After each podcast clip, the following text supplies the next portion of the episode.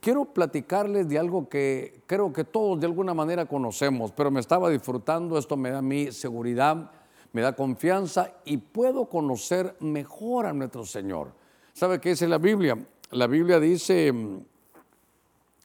em, que nosotros tenemos que conocer al Señor porque a medida que conocemos podemos vivirlo de una manera mejor. Dice que el que se gloríe no se gloríe ni por su riqueza ni por sus cosas, sino que se gloríe, ¿sabe qué dice? En conocerme y entenderme. Y yo quiero que esta, esta tarde, ahí como usted está en su casa, saquen su cafecito tranquilo, porque quiero que abra su Biblia en el Salmo 23. Es un salmo de, de seis versículos y quiero extraerle siete puntos aquí a esto, porque hoy Hoy quiero hablarle, a leer el Salmo 23, de las herramientas del buen pastor. Es aquí claro que en el Salmo 23 es Jehová es mi pastor, dice, ¿verdad? Nada me faltará. En el Juan capítulo 10 Jesús dice, yo soy el buen pastor. ¿Qué tarea la del Señor? ¿Qué tarea la de Dios? Porque entonces nos pastorea el, el Padre, el Hijo y el Espíritu Santo nos pastorea, es decir, nos cuida. Y la tarea pastoral es cuidar y apacentar. Pero ya tiene su Biblia en el Salmo 23, me gustaría llevarlo. Eh, todavía no voy a trabajar aquí, no que quiero leerle todo el Salmo, usted lo tiene ahí y luego voy a hacer unos puntos aquí. Dice, el Señor es mi pastor, nada me faltará. En lugares de verdes pastos me hace descansar. Junto a corrientes de aguas, dice, me conduce. Él restaura mi alma, dice, me guía por senderos de justicia por amor de su nombre. Aunque ande y pase por valle de sombra de muerte, no temeré mal alguno. Y dice esto porque tú estás conmigo. Tu vara y tu callado me infunden aliento. Luego dice, ya que va a ser Santa Cena, tú preparas mesa delante de mí en presencia de mis angustiadores. Has ungido mi cabeza con aceite, mi copa está rebosando. Ah, ciertamente el bien y la misericordia me seguirán todos los días de mi vida y en la casa de Jehová moraré por largos días. Lo que quiero conducirlo es que analicemos este salmo, pero, pero ¿sabe qué? Para conocer cuáles son las herramientas del buen pastor, que podamos entender. Hace muchos años, muchos, muchos años, ¿sabe qué pude ver? Vi que el Salmo 23 era el itinerario de la oveja desde que nosotros salimos como espíritus del cielo, la Biblia dice en Eclesiastés 11:5, tú no sabes ese misterio de cómo el espíritu que Dios envía entra en los huesos del feto de la mujer encinta. Eso es algo lindo. Pero de eso vamos a trabajar un poquitito ahí. Pero ese Salmo 23 es el itinerario, las estaciones que, que uno como oveja tiene, pero lo lindo es que vamos pastoreados. Esto, esto es lo más hermoso. Si alguien no tiene pastor, bueno, ¿sabe qué dice? Jesús se conmovió cuando vio a algunos, dice, ¿saben cómo los veo? Como ovejas sin pastor. El pastor necesita ovejas y las ovejas necesitan un pastor. Y entonces en este Salmo 23 yo quiero que usted vea las herramientas que utiliza, hermano, el pastor. Y fíjese que, déjeme ingresar aquí, en el verso 3 dice, miren las tareas, dice el pastor, él restaura mi alma, me guía por senderos de justicia. Y entonces quiero que mire las posesiones que tiene el pastor, las herramientas. Y dice, por amor de su nombre. Ah, esto es de él, su nombre.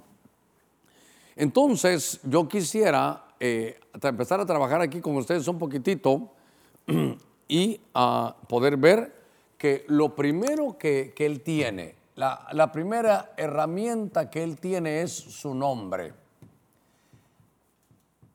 Este vocablo, nombre, significa oficio, significa el oficio. Eh, voy a utilizar este, no, no, no está bien. Es el oficio. Y entonces, aquí me voy a atender un poquitito para poder platicar con ustedes. Muy bien. Entonces dice que Él va a restaurar mi alma, que me conduce por, por sendas de justicia, pero, pero mire, por amor a su nombre, por amor de su nombre. Y entonces esa frase usted la puede buscar en la Biblia. Aquí tengo a Juan que tal vez hasta nos auxilia. A saber cuántas veces dirá por amor a su nombre, por amor a su nombre. Pero como estoy entrando de lleno aquí, hoy voy a trabajar con usted siete cosas, las siete herramientas del buen pastor. Y entonces vamos a hablar de su nombre, de su presencia, de su vara, de su callado, de su mesa, de su aceite y de su casa. Llevo varios años que, pero ya yo creo que llevo como cuatro años, no, no, no menos de eso, de que todos los, el 7 me ha salido por donde lo busque, ahí está, y siento que es el número de plenitud, para mí es el número de la tierra, porque cuando uno mira los, mire, pues no, me quiero desviar, pero cuando uno mira los planetas, se, recuerda cómo es el sistema solar, Mercurio, Venus, Tierra, Marte, Júpiter, Saturno, Urano, Neptuno y Plutón. Pero si lo agarro, pues de aquí es Mercurio, Venus, Tierra, es el tercero. Pero si cuento al revés, desde Plutón para acá, entrando aquí, la Tierra es el planeta número 7.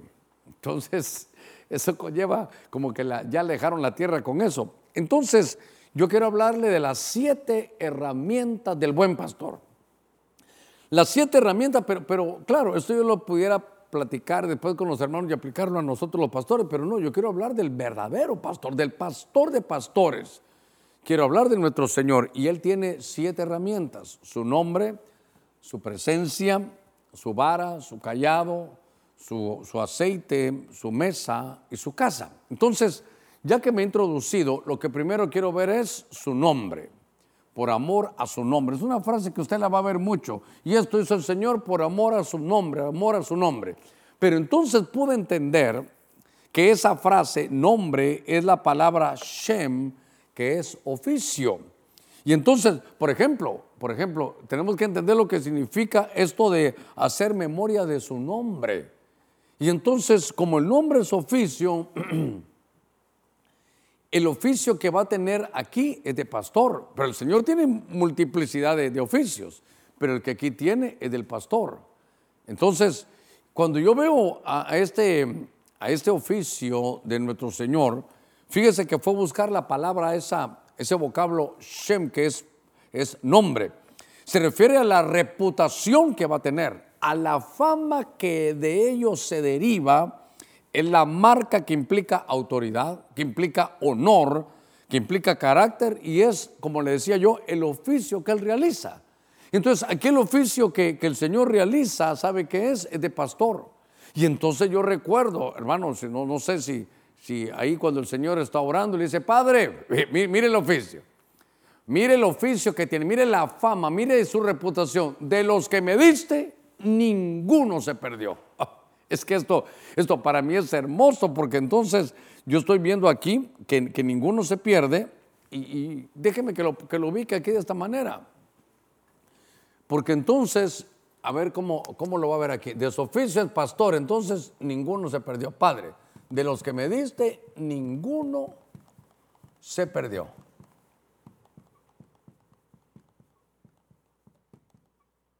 Ninguno se perdió. Entonces, a mí esto me hace sentirme bien contento y bien seguro. Le voy a decir por qué. Ay, Dios mío, por favor no me voy a malinterpretar, porque entonces la responsabilidad de que al final lleguemos no, no es tanto nuestra, lo que es del buen pastor. El padre, ¿cuántas ovejas me diste? 100, las 100 te llevo. A ver, fíjese que están en medio del desierto. Están en medio del desierto y el Señor le dice, mira, mira Moisés, yo creo que este pueblo mejor te lo destruyo y tengo uno nuevo. Entonces le dice, no, no, Señor, mire, y tu nombre, y tu oficio, y tu reputación. ¿Qué va a decir la gente que no pudiste trasladarlos a todos? No, si vas a borrar, bórrame a mí. Primero, pero no los borres a ellos. Mire, a un Moisés, qué calidad de pastor. Entonces, cuando yo veo esto, eh, se lo estoy tratando de decir aquí, es que él tiene un oficio. A ver, él tiene una reputación, ¿cómo puedo decirlo, Señor? Perdóname, pero solo para que usted y yo lo entendamos. Él tiene una reputación que está en juego, que está en juego. Por eso, hoy en el programa eh, a ver si no los echo a perder. Por, favor, me voy a salir de donde tengo que salirme. Me voy a venir aquí a la mesa que tengo aquí y aquí tengo un, vasito. Es un vaso. Usted y yo somos vasos en las manos del alfarero. Pero lo que le decía yo hoy es que él tiene un oficio. Y entonces cuando él toma un vaso, entonces él pone su pertenencia. Estas son las arras, la garantía. Y entonces el ejemplo que yo, yo, le ponía a los hermanos es, por ejemplo, usted uno va a comprar muebles y uno mira unos muebles y uno dice, qué bonitos, yo quiero comprar esos, pero ya tiene un rótulo que dice apartado. Entonces uno llega, mire, yo quiero esos muebles, se los voy a comprar, se los voy a comprar más caros. No, le dice, no se los puedo vender. ¿Por qué? Es que el que vino le gustaron tanto, ya dio un adelanto, ya dio unas arras, ya dio un adelanto por él y ya lo va a venir a traer, así que no se lo puedo vender. Entonces, esto veo que el oficio del Señor es que cuando uno recibe a Cristo, en Efesios capítulo 1, verso 13 dice que cuando creímos en el Evangelio de la verdad, nos sellaron con el Espíritu Santo nos pusieron esa marca, nos marcaron, nos sellaron como las arras, como la garantía. Entonces, por ejemplo, este vaso soy yo. Entonces el diablo dice, me voy a llevar al hermano Germán y cuando quiere llegar le dicen, no, no puedes, fíjate que ya lo compraron. Mira, ya tiene la marca, ya, ya está sellado. Y estas son, esas son las arras. ¿Y sabes qué le dejó el el buen pastor puso su espíritu ahí adentro por él. Eso, eso somos nosotros.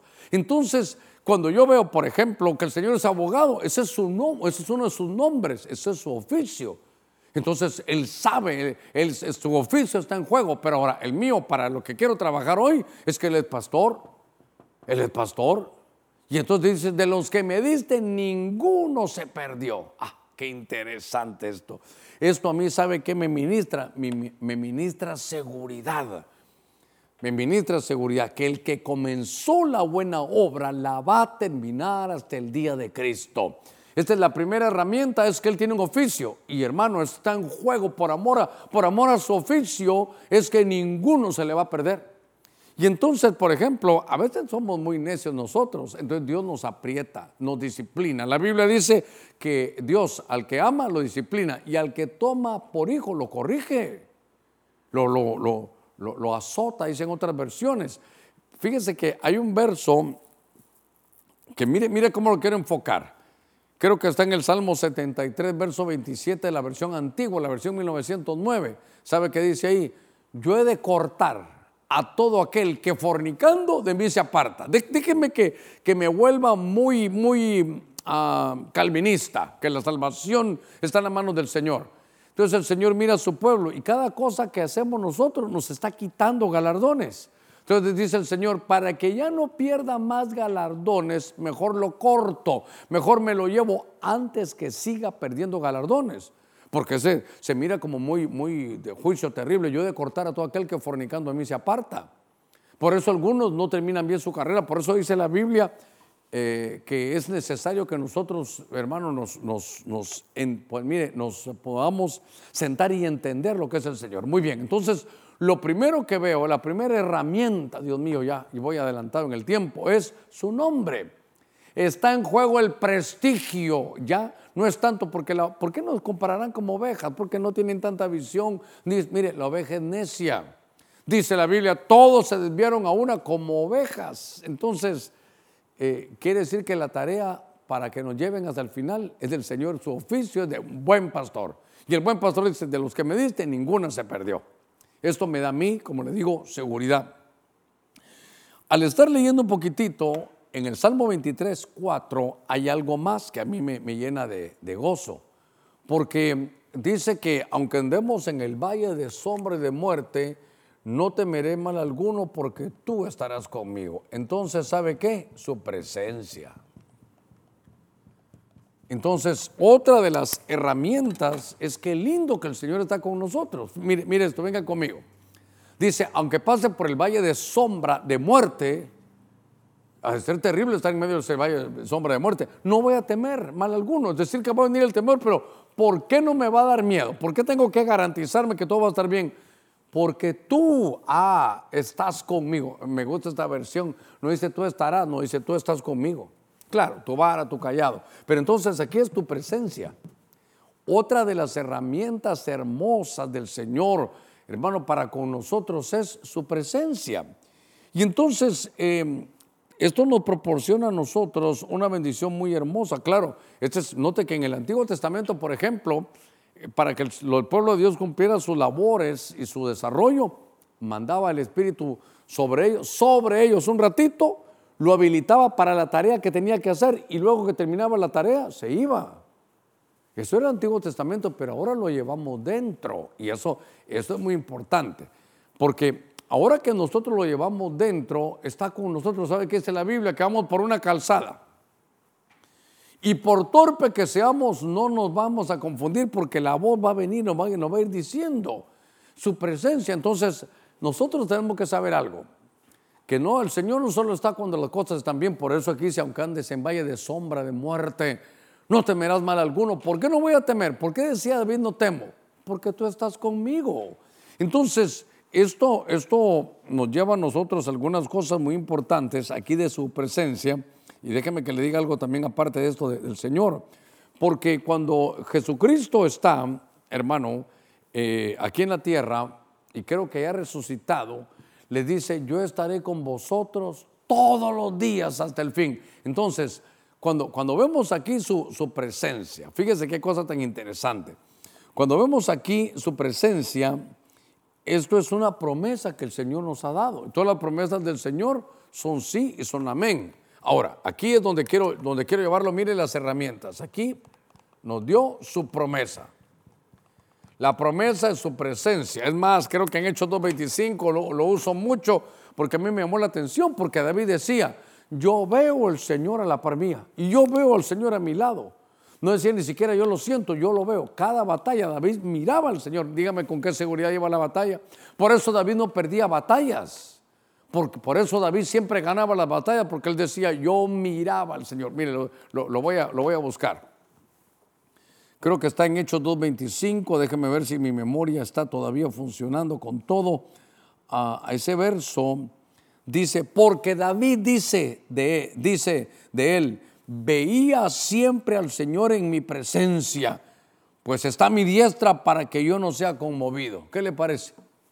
Hechos 2.25. Aquí, gracias ahí. Mire, porque David dice de él, dice del Señor, veía, ah, no sentía, veía, veía siempre al Señor en mi presencia.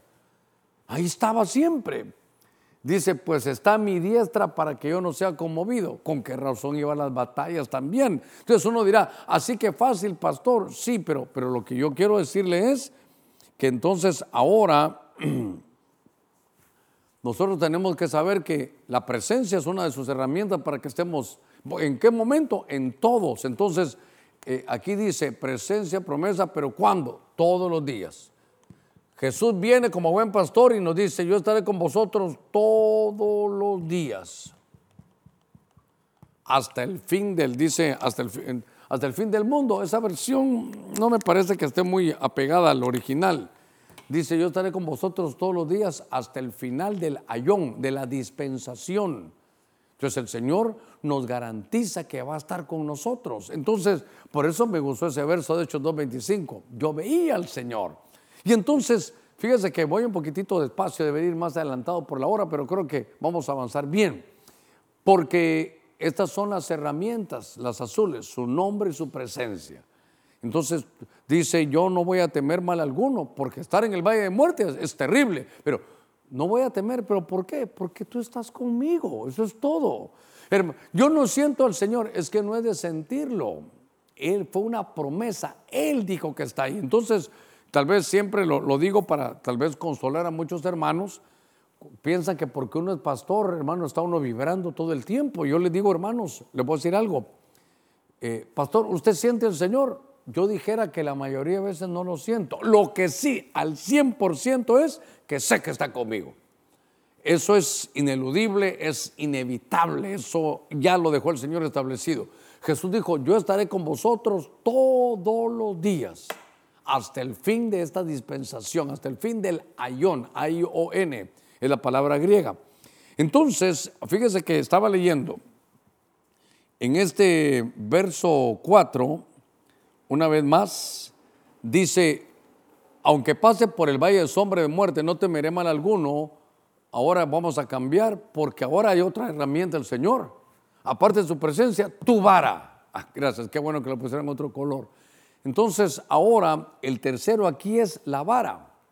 Y esa palabra vara en el original es la palabra shevet. Pero déjeme poner aquí, es número tres, su vara el pastor tiene una vara, que en el original hebreo, ah, vamos a ver aquí, es la palabra shevet.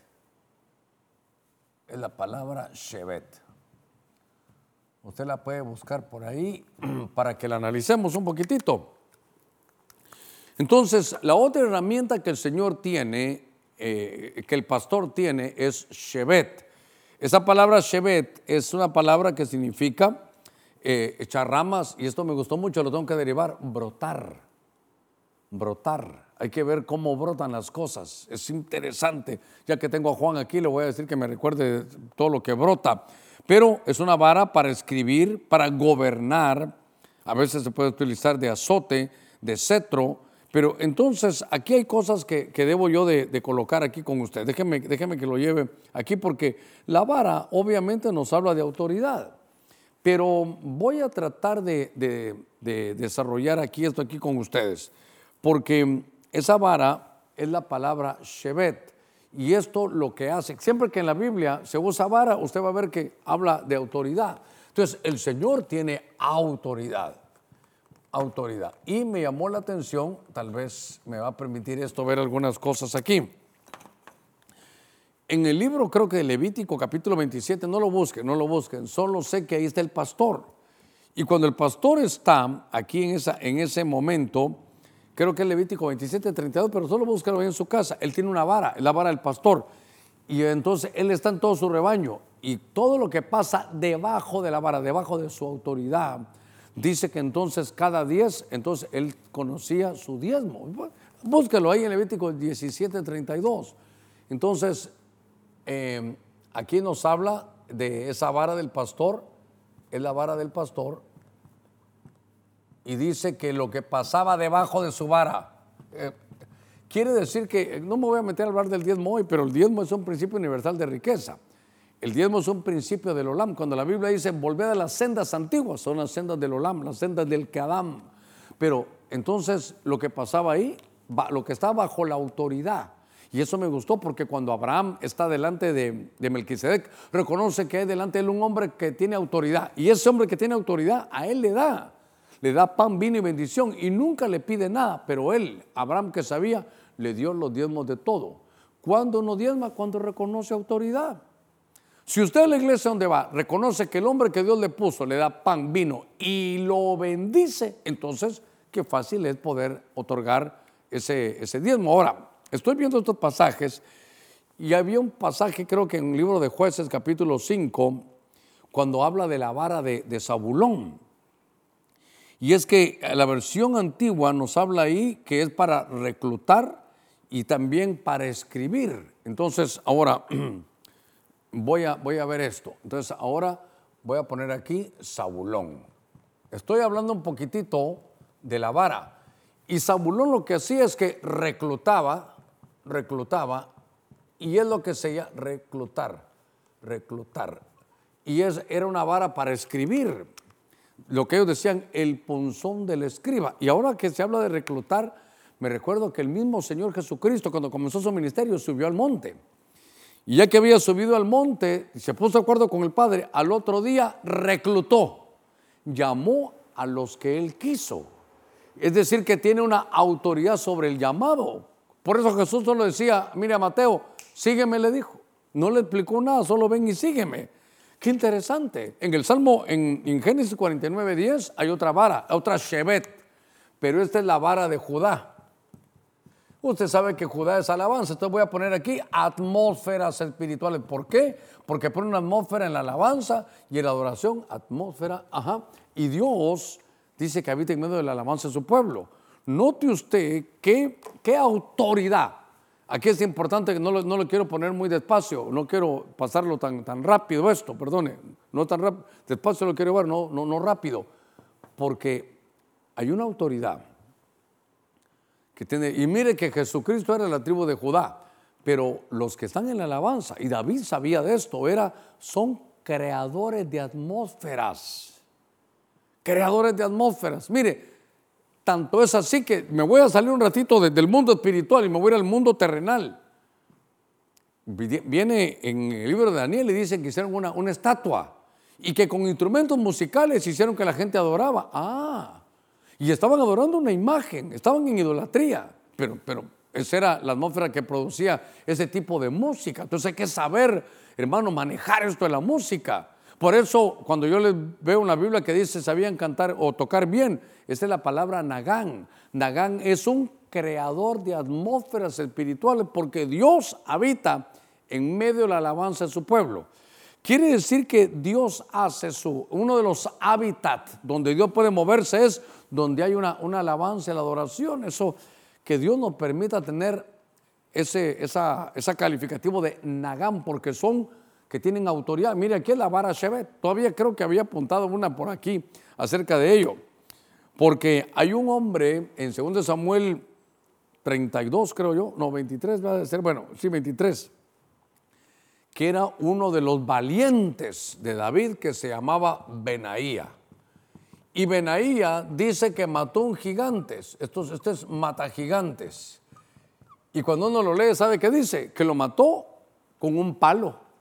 Pero, pero realmente la palabra palo es como un chevet, mata gigantes. Ahora, entonces, notemos las herramientas de un pastor. Esto me está lindo como para derivarlo también, para poderlo dar entre los pastores, eh, que nos toca un retirito ahí en Ceiba en esta semana. Pero, pero qué interesante es ver todas estas herramientas del pastor. Entonces él tiene autoridad, hermano, mire, tiene autoridad en su vara para reclutar, para desarrollar atmósferas y para matar gigantes que se ponen contra el pueblo del Señor. Note usted cómo la gente tiene su autoridad para que lo reconozcan. Es que, ¿sabe qué, hermano? Aquí, aquí era de reconocer autoridad, pero es un principio muy importante. La autoridad no se impone, la autoridad se reconoce. La autoridad no. Si alguien quiere tener autoridad porque le dicen algo mira mi título, ese nivel de autoridad no, no está bueno. Ese nivel de autoridad no sirve. La autoridad no se impone, la autoridad se reconoce. Muy bien. Entonces ya llevamos media hora de, programa y creo que llevamos tres. Vamos, vamos bien. Entonces ahora que estamos viendo la vara, dice la, la, Biblia en el verso 4 todavía. Mire, en el verso 4 hay tres herramientas del Señor. Su presencia, su vara y su callado. Entonces ahora tenemos, el número 4 es su callado. Todo pastor tiene que tener un callado. El callado es aquel que es como, es, que es como así, como que fueron siete. Algunos dicen que ese callado, como es, es una, una vara, como en una jota invertida, que ese doblecito es cuando la oveja está necia. Entonces mete su, su, su callado ahí en esa ahí y con su cuello y la puede traer. Porque note usted, gracias aquí, aquí solo en este verso, por favor ponga su atención, solo en este verso 4 tenemos tres herramientas, su presencia, su vara y su callado. Ahora, note que las tres están en el valle de sombra y de muerte. ¿Por qué? Porque esa, la vara y el callado lo que hacen es inspirar aliento. Entonces aquí, dar aliento, ¿sabe qué? Dar ánimo, dar ánimo. He dicho por muchos años que del valle no se sale, el valle hay que cruzarlo sácame de este valle. No, no, no. Entonces, no dicen mi vara y, mi callado te van a sacar del valle. No, no, estás en valle de, sombra, una sombra de muerte. No temas porque número uno, mi herramienta es que yo estoy contigo. Número dos, tienes la, la vara Shevet. Y número tres, tienes un callado, un callado. ¿Para qué? Para que te infundan aliento. Pero mire, a veces yo he visto que algunos usan el púlpito pero como para desquitarse. Y esto usted sabe qué, la vara y el callado no es para infundir tormento, es para infundir aliento. Y la palabra es mishená. Esa palabra callado es mishená. Y es respaldo, sostén, sustento, y entonces es como una, fuente de apoyo. Pero, pero bueno, déjeme que lo lleve aquí un poquitito. Entonces, el callado lo que hace, ¿sabe qué veo yo aquí? Es el que te da el respaldo. El callado es como, se conoce más que la vara en el pastor, es lo que da el respaldo. Y mm, fíjese que, mm, por ejemplo, déjeme que le diga algo que viene a mi mente. Cuando, mm, cuando vemos a Jacob, usted recordará que Jacob peleó con el Señor. Se peleó con un ángel, dice. Peleó, estuvo con él peleando toda la noche, creo que es Génesis 32. Y peleando con el Señor, dice que estaba ahí y entonces al final lo hieren de su muslo y entonces, hermano, quedó cojo. Y entonces pareciera que de ese día él tuvo que utilizar algo en que apoyarse, era un apoyo, una, una manera de sostenerse. Eso lo hizo a él cambiar su forma de caminar y, poder entender que para caminar en el Evangelio, lo que nos da un sostenimiento, un sostén, hermano, es, es, esta, es este callado, nos da un sustento. Y Jacob pasó así, no recuerdo el verso, tal vez Juan me lo, me lo recuerda, pero creo que está en el libro de Hebreos.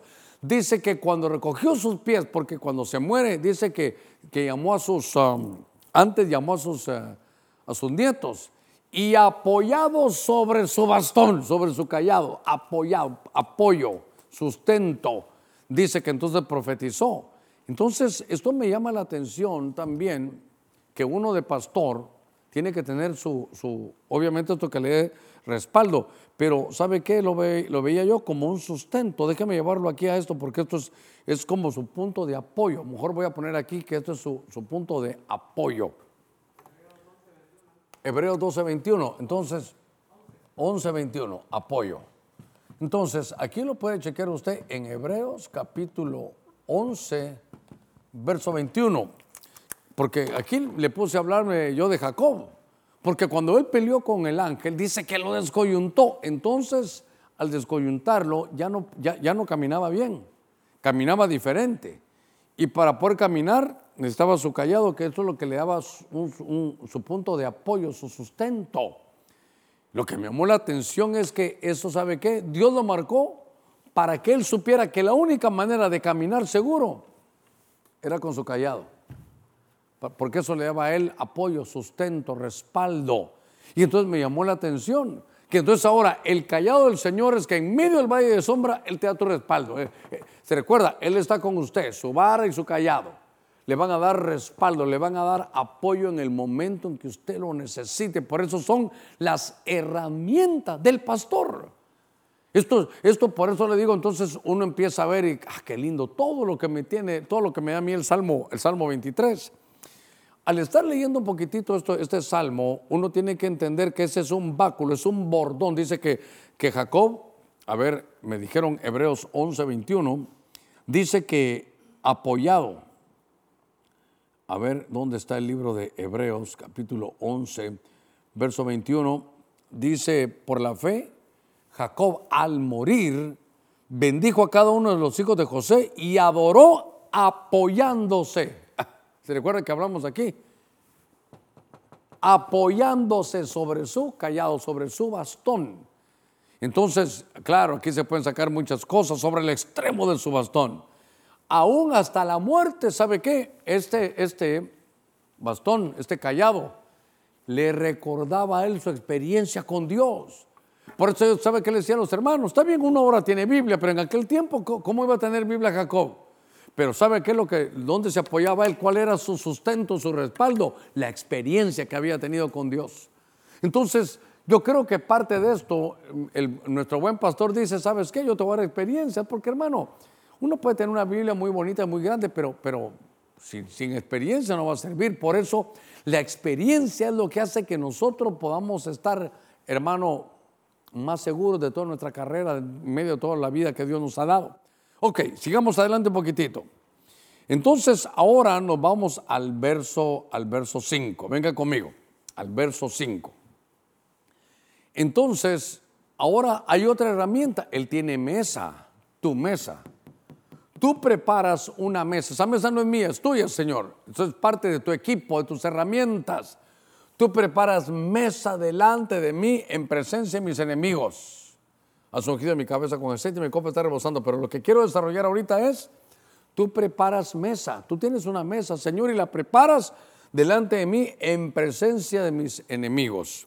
Entonces, ahora el número 5 es que el Señor tiene mesa. Mire las herramientas, tiene mesa. Ah, y quiero aprovechar porque este domingo, que es 6 de febrero, ¿verdad? Este domingo nos vamos a sentar a su mesa. Es una herramienta, hermano, es una herramienta. ¿Y sabe qué? Nos vamos a dice que nos vamos a recordar de sus hazañas, de su nombre. De eso vamos a hacer este domingo. Mire que estoy predicando y haciendo el anuncio. Este domingo es Santa Cena, nos vamos a sentar a la mesa. Esta no es la mesa del hermano Germán, esta es la mesa del Señor. Y ahora, aquí nos conviene, porque fíjense que entre los muchos ángulos que se ven, cuando dice que Él adereza la mesa, es el que eh, dice que Él se prepara para la batalla, hermano, como que uno dice, Señor, ya me cansé esta batalla, peleala tú, métete a mi batalla, pelea tú. Ah, entonces pareciera que, mire qué cosa, a ver cómo lo puedo derivar, Dios mío, le quiero, le quiero dar un giro diferente. Porque primero la mesa me habla de la Santa Cena, claro que me habla de la Santa Cena, pero también me habla de que le dice uno, Señor, estoy cansado, métete a mi batalla. ¿Sabe qué es esto? Esto es guerra espiritual. Entonces cuando se habla de mesa, dice el Señor, yo, me estoy, yo estoy en tu batalla. Si están peleando contigo, están peleando conmigo. El que se mete contigo, se mete conmigo. Qué interesante. Por favor, yo no estoy diciendo esto que, que usted va a decir, todo el que se quiera acercar contra mí no, no va a prevalecer. No, uno reconoce sus errores, uno sabe, fallé en esto, perdóname. Lo que le estoy diciendo es que esto es para gente que se cansó ¿Alguna vez usted se ha cansado de tanta batalla? ¿Alguna vez se ha cansado en medio de la situación, de la prueba, de, la tristeza, del luto, eh, de no tener trabajo, de que la economía está mal? Entonces dice, Señor, ¿sabes qué? Gracias. Porque en medio de tus herramientas tienes una mesa y en la mesa es, en cuando uno lo busca en el original es diciéndole, Señor, tú aderezas mesa delante de mis enemigos. Es como, como una mesa, como que fuera un, un escudo. Vente, Señor, pelea mi batalla. Y qué lindo. Pero ¿será que la va a pelear, pastor? Y no Él está con usted todos los días. Por eso es nombre, presencia, vara, callado y ahora la mesa. Y yo por eso le decía que como estoy con esto de que viene la, viene este domingo vamos a participar de la mesa. Esta es una convocatoria, no tanto, insisto, no tanto el hermano Germán, es el Señor que te está diciendo, ¿quieres sentarte a la mesa? A ver, voy a corregir. Dice el Señor, Dice su buen pastor, pero el del cielo. No, aquí es humano con muchas fallas, pero, pero dice el Señor, ¿quieres sentarte a mi mesa? ¿Quieres que me meta en tu batalla? Hermano, esto es una cosa hermosa. Métete, Señor, en mi batalla. Pelea por mí, dame la victoria. Y entonces, ahora regresaría a Hechos 2.25. Por eso David decía, y hablando de él, decía, yo miraba al Señor siempre a mi diestra, no seré conmovido. Por eso iba también a la batalla. Ahora, cuando, cuando se habla de estas cosas, hermano, estaba tratando de recordarme que aquí está en el Salmo 35. Porque entonces si habla de guerra espiritual, hay cosas que se mueven en el mundo espiritual. Fíjese que en el Salmo 35, versos 5 y 6, está hablando David y dice, Señor, usted lee el Salmo, yo no les he hecho nada, yo, se están metiendo conmigo y yo no les he hecho nada pero ya lo tenían cansado y dice, sean como paja delante del viento. Oiga, con el ángel del Señor acosándolos, sea su camino tenebroso y resbaladizo, con el ángel del Señor persiguiéndolos. Tal vez me ponen 5 y 6, los dos juntos de una vez. Salmo 35, versos 5 y 6. Lo que me llama la atención es que ahí está el ángel, sea el ángel, ahí está un ángel. Y dice, está diciendo, uh, el ángel del Señor acosándolos, el ángel del Señor persiguiéndolos. Entonces David sabía que en la guerra espiritual había un movimiento angélico. Estos ángeles aquí son ángeles gibores. Gibor es valiente, un guerrero. Entonces aquí hay ángeles que son gibores. Gibores son que son de batalla. Le voy a poner con una B así. Ángel, ángeles Gibor. Gibores, por no poner Giborim. Y entonces, en esto de los Salmos 35 me llama la atención. Y tal vez me haces el favor de poner con amarillo el ángel del Señor acosándolos. Y mire aquí, y el ángel del Señor persiguiéndolos. ¿Qué le parece que David dice, sean como paja delante del viento? y a estos mis enemigos que sea el ángel del Señor acosándolos, su camino sea tenebroso y resbaladizo, otra vez con el ángel del Señor persiguiéndolos. Entonces, yo recuerdo, a algunos no les gustó, pero yo lo viví, yo lo viví. Había, teníamos un problema, habían tomado a un hermano, se lo habían llevado y nos llamaron. Estamos en una reunión como con otros cuatro ancianos. Y entonces vamos a orar y nos agarramos de las manos. Ahí aprendí dos cosas. La primera es que unos decían una cosa y otras otra y era un relajo, cada uno gritaba. Entonces le dije, hermano, espérense, les dije, espérense. Voy a orar yo y ustedes me acuerpan en lo que yo diga, porque si no yo oro por una cosa y ustedes por otra. Pongámonos unánimes. En la guerra espiritual teníamos que estar unánimes. Te pedimos, aquel recuerdo que se llamaba Oscar, el hermano, y está con el Señor y entonces oramos, Señor, te pedimos. Y de pronto yo recuerdo este salmo. Y entonces les digo, Señor, yo te pido que el ángel, esto, esto le va a sonar un poquito fuerte. Pero hermano, yo lo viví, ¿qué le puedo decir? Que el ángel del ministerio, Señor, lo acose. Como dijo David, que el ángel del Señor los persiga, que los confunde, que suelten al hermano. Dios me va a juzgar por esto. No había pasado ni una hora y nos llamaron. Me dijo, pastor, yo no sé qué pasó, me bajaron del carro, me dejaron aquí y al ratito me llamaron, ya sé dónde está mi carro, que algo le pasó, se confundieron. El ángel del Señor. Ahora, como estamos viendo, las herramientas del buen pastor es guerra espiritual. Y cuando usted pelea, hay ángeles, hermano, usted tiene un ángel. Hay ángeles que pelean. Hay ángeles como Gabriel o los, todos los Gabrieles, que son los que se encargan de llevar mensajes. ¿Sabe qué pienso yo? que Miguel no solo es uno, Miguel es el jefe de todos los Migueles, que son estos ángeles gibores. Estos son los que pelean. Y entonces se lo voy a poner aquí para el que lo busque, que eso está en el Salmo 35, versos 5 y verso 6. Yo recuerdo, y ahora hermano Germán, una cosita, ¿de dónde saca usted el ángel del ministerio? No ha leído Apocalipsis. Le escribo a la iglesia, le escribo al ángel de la iglesia de Éfeso le escribo al ángel de la iglesia de Esmirna, al ángel de la iglesia de la Odisea, al ángel de la iglesia de Filadelfia, al ángel de la iglesia de Teatira, al ángel, hermano, ahí están, ahí están, usted lo puede leer en... Entonces, cada ministerio que Dios, que Dios, hermano, que Dios haya levantado, entonces ese ministerio tiene un ángel. Escribe al ángel de la iglesia de Esmirna. Qué lindo que se diga que escribe al ángel de la iglesia de Ebenezer. ¿En quién les está usted? Betel. ¿En quién les está usted?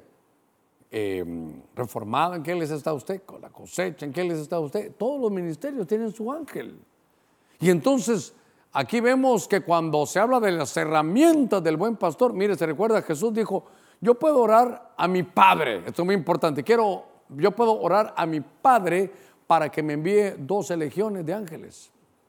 Entonces, un punto importante, cuidado en caer en culto de, ángeles con esto. No vaya usted esta hora, pa, ahora no va a estar usted, en ángeles del ministerio vengan. No, se pide al Padre, siempre todo es al Padre.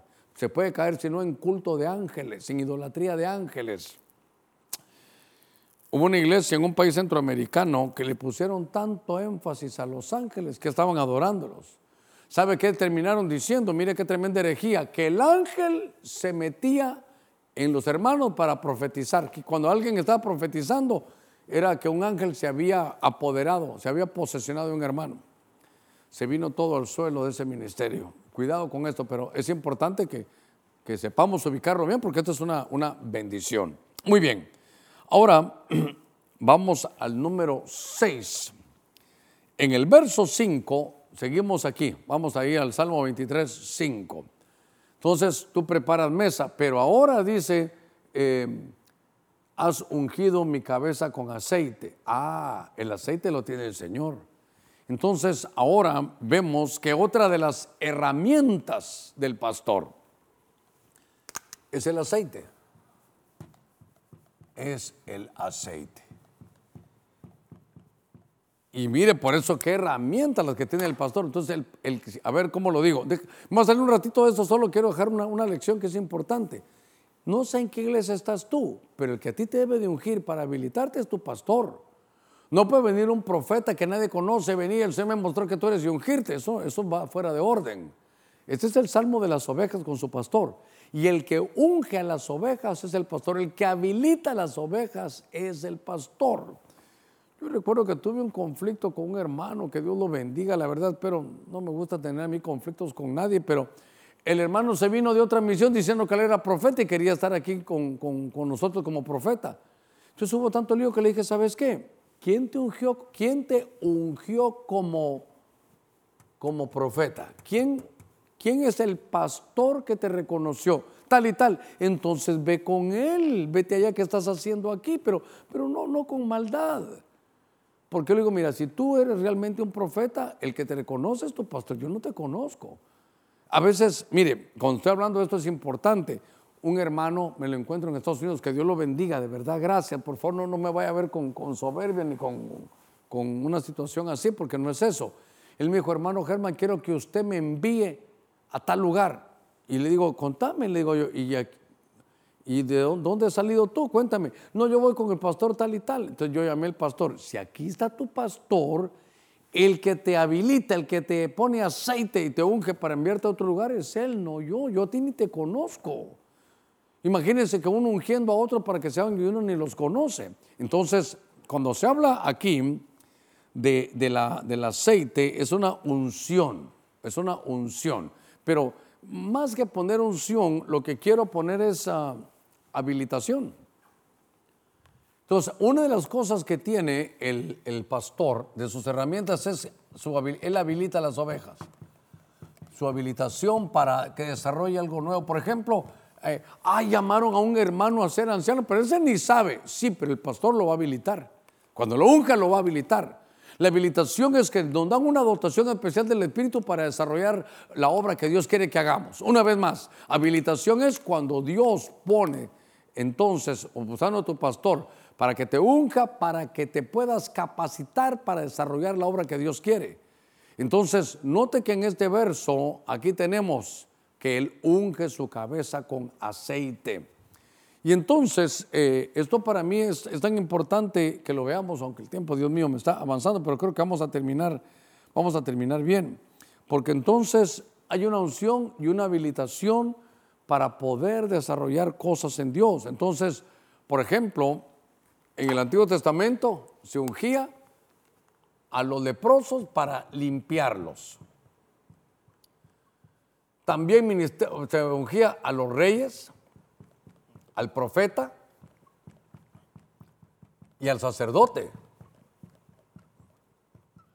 Note cómo, cómo se hacía eso. Se ungía al rey, por ejemplo, vino Samuel y ungía reyes. Vino David y lo ungió Samuel también. Era un, habilitar reyes. Mire qué cosa tan tremenda.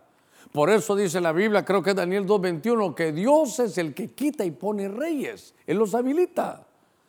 Imagínense, Saúl decía, yo no sirvo, tenía complejo, pero Dios lo habilitó y lo puso como rey.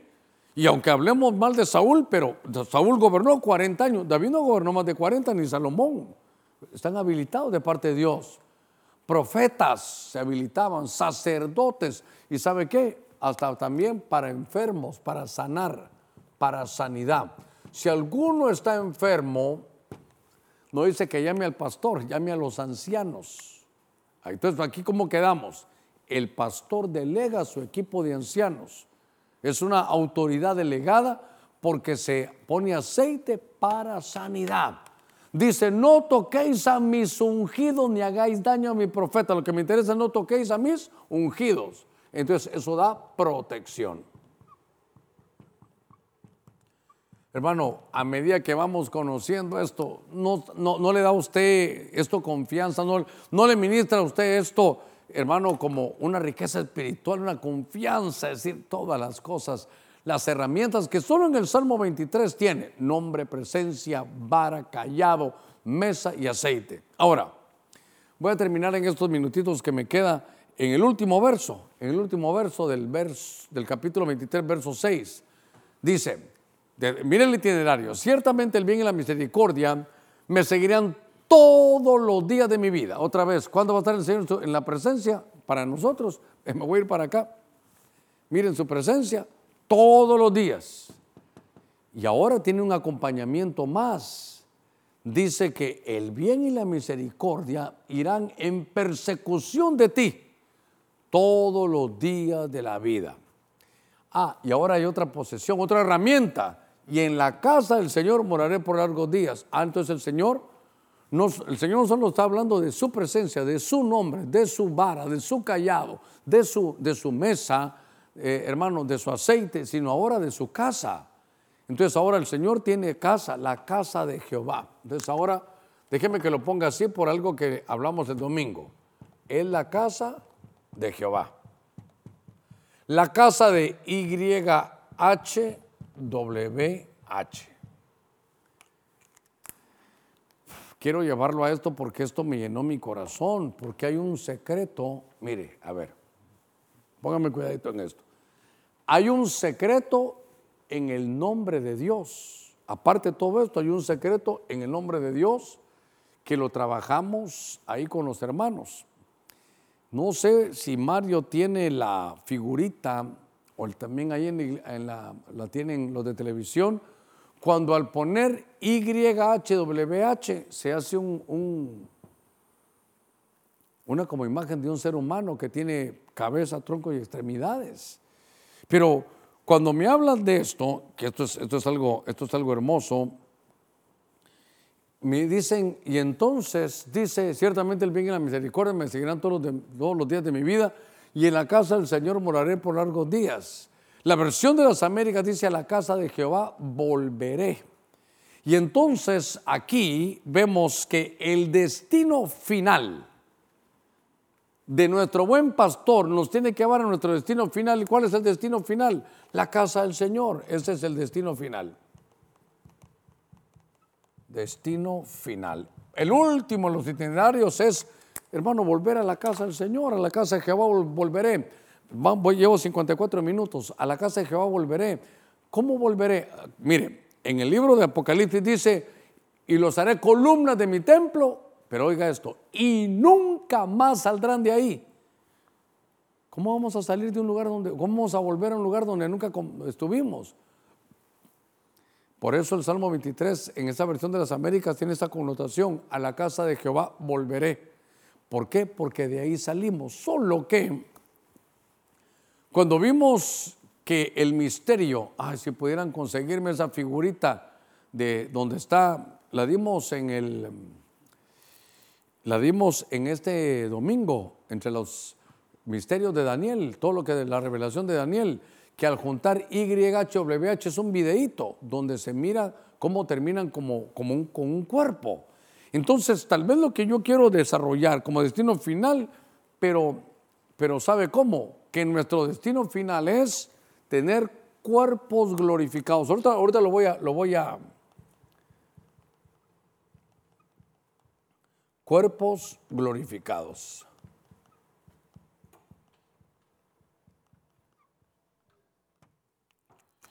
Déjeme tomarme estos cinco minutitos con esto que me lo quiero disfrutar. Le decía yo a los hermanos el domingo, le voy a dar un pincelazo, usted seguramente no pudo llegar, pero llegar a la mesa es el planeta Tierra. Aquí es el cielo y aquí es la tierra. Entonces, cuando sale el verbo en su salida para la tierra, le dice, Padre, sacrificios y holocaustos no quisiste, prepárame un cuerpo pero era un cuerpo de humillación.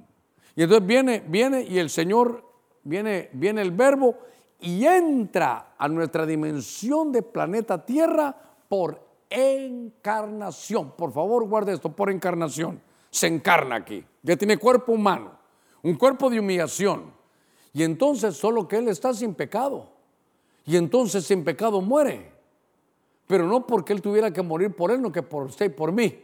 Y entonces baja la parte más baja de la tierra, perdone la redundancia, dice la escritura en el libro de Efesios capítulo 4. ¿Quién es este que subió? Sino el mismo que ascendió a la parte más baja de la tierra. A los tres días el Señor resucita. Entonces aquí es un punto. Viene el verbo y entra por encarnación. Ya está encarnado. Su cuerpo reducido a cenizas. Viene la resurrección y ahora va de regreso a la casa del Padre. Pero ¿cómo está regresando? con cuerpo, con un cuerpo glorificado por resurrección. Entonces, ahora está en el cielo otra vez, pero esto es un misterio tremendo, pero con cuerpo glorificado. ¿Sabe qué es lo que? Yo no sé cómo serán los cuerpos de otras creaciones. No sé cómo serán los cuerpos, pero por ejemplo, le voy a decir algo. Ah, venga conmigo, venga conmigo rápidamente. Esta es la, la, la cruz de Cristo que decía Jesús del Rey de los Judíos. Pero cada una de las iniciales era YHWH. Y cuando ponemos estas verticalmente, se forma una imagen. Mire, cabeza, brazos, tronco y piernas. Aquí hay un ser humano. No sé si va a quedar en blanquito después eso, pero aquí hay un ser humano. Ahí está, mire, este es. Aquí dice YHWH. Por favor, más que salga yo, que salga esto, que es importante. Entonces, ahí no, no me pongan a mí, quédense ahí en la pizarra, aquí está. Usted lo tiene ahí en su pantalla. Note que YHWH, la casa, la, otra vez, la casa de YHWH es, nosotros ahora somos la casa del Señor. Esto conlleva, hermano, ¿cómo le puedo explicar? Usted ahora somos templo y moral del Espíritu Santo. Usted es la casa de, usted es la, somos la casa de Dios y ahí tenemos al Espíritu Santo aquí adentro. Pero entonces aquí venimos, pero vamos a regresar o transformados, así como usted lo mira en la, en la, pantalla. bueno, ya, ya lo pueden quitar, hijitos. Entonces, lo que quiero llevarlo es que el final del Salmo 23 conlleva un misterio tremendo a la casa de Jehová. Pero la casa de Jehová es un cuerpo. Ay, ¿cómo? Pero darme a entender, hombre. El verbo vino, el verbo sale, pero salió sin padres. Prepárenme un cuerpo. ¿En dónde? En el vientre de María, ya voy. Y entró a la tierra por encarnación. Y hasta aquí da su cuerpo allá a la cruz del Calvario. Ahí está la revelación de YHWH cuando decía Jesús, rey de los judíos en hebreo. Y entonces baja la parte más baja de la tierra, lo resucitan y el, el, el misterio del nombre es que es un cuerpo. Entonces ahora, ¿cómo regresó el verbo? Con cuerpo.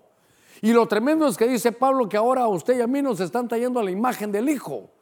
Quiere decir que Él fue Después de ser el unigénito, ahora es el primogénito entre muchos hermanos. Usted y yo nos están haciendo clones de Cristo para que regresemos con un cuerpo transformado, con un cuerpo glorificado. El final del Salmo 23 es que vamos a regresar a la al, al, cielo, a la casa de Jehová. Ese es nuestro destino final, pero con cuerpos. Ahora, mire qué lindo. Eclesiastés 11:5. Salimos como espíritus, entramos en el vientre de nuestra madre nos derivamos nueve meses, salimos, aquí estamos. Y ahora cuando sea el arrebatamiento, los muertos en Cristo resucitarán a la imagen del cuerpo de Cristo y van al cielo. Y nosotros los que vivimos seremos transformados a la imagen de Cristo. Quiere decir que ahora está lleno de cuerpos glorificados. Ya, se me acabó el tiempo, pero este es, este es no solo el itinerario de las ovejas, sino las herramientas del buen pastor. Voy a resumir. En el Salmo 23 vemos las posesiones, las herramientas del pastor. Tiene nombre, tiene su presencia, su vara, su callado, su mesa, su aceite y su casa. Su nombre me da respaldo y tranquilidad. ¿Por qué? Porque como es pastor, ninguna oveja se perdió, él dijo. Segundo, en medio del valle de sombra de muerte tenemos presencia, vara y callado. La presencia es su promesa que está con nosotros, aunque no lo sientas todos los días. Estás pasando un momento difícil, así como son tus días, serán tus fuerzas y el Señor está contigo. Tu vara es la autoridad. ¿Para qué? Para reconocerla, para reclutarlo, para crear atmósferas y para matar los gigantes que nos dañen. Su callado es el respaldo y es el apoyo. La mesa es para guerra espiritual, eso es otro ángulo. El aceite para habilitarnos, para limpiarnos como leprosos, para desarrollar ministerio, rey, profeta, sacerdote, para sanarnos y para protegernos. Y el destino final es llevarnos en cuerpo glorificado. Voy a hacer una palabra de oración. sé que es una enseñanza, pero, pero si usted nos ha entregado a Cristo, Cristo dijo, yo soy el buen pastor. Es que hermano Germán, yo no he aceptado porque yo no puedo dejar un vicio. Usted entréguese al Señor. El prestigio de Dios es cambiarlo. Él lo va a cambiar. Él le va a restaurar su alma, le va a, restaurar su alma, se la va a trabajar, Él le va a hacer el cambio. Si alguien que va a recibir a Cristo, Padre, en el nombre de Jesús, estamos delante de ti, mi Dios, y te pido que otorgues la bendición de que nuestro hermano pueda nacer de nuevo. Que tú seas su buen pastor, que lo conduzcas por los valles de sombra, aún que con tu presencia, con tu bar y tu callado que le den aliento te pido, mi Dios, que le puedas pelear sus buenas batallas, que lo habilite para desarrollar tu obra y que nos lleves hasta el final. En el nombre de Jesús, dígale, Señor, te entrego mi corazón. Tú eres mi buen pastor, pastoreame desde este día. Si alguien que quiere regresar a los pies del Señor, se quiere reconciliar, estas son las herramientas, estas son las herramientas. Aquí, por favor, con todo, que tengan la toma abierta, por favor, estas son las herramientas. Aquí me dice que mi tiempo se ha acabado. Estas son las herramientas para que usted pueda regresar. Él lo va a habilitar para que termine su carrera. El que lo llamó lo va a llevar hasta el final. Si alguien quiere recibir cobertura, así es como entendemos a nuestro buen pastor. Si alguien quiere recibir cobertura, yo lo invito, porque al recibir cobertura yo puedo ser su pastor y puedo orar por usted para habilitarlo. Padre, mira a todos aquellos que han recibido cobertura hoy, si son pastores con sus iglesias o si son, Señor, ovejas que están escuchando tu mensaje. Gracias porque tu oficio, por amor a tu nombre, nos llevarás al final. Te pido que extiendas esa cobertura sobre tu pueblo en el nombre de Cristo. Si usted está uh, fuera de las fronteras patrias, puede escribirme. Este es mi correo personal, pastor.benecer.hn. Pero si está aquí en territorio hondureño, puede llamarnos al 9516 5025. También al 2556 3723 al 28. No solo para que oren por usted, sino también para darle consejería. Que Dios lo guarde, que Dios los bendiga y mañana hay intercesión y este domingo Santa Cena. Un abrazo para todos.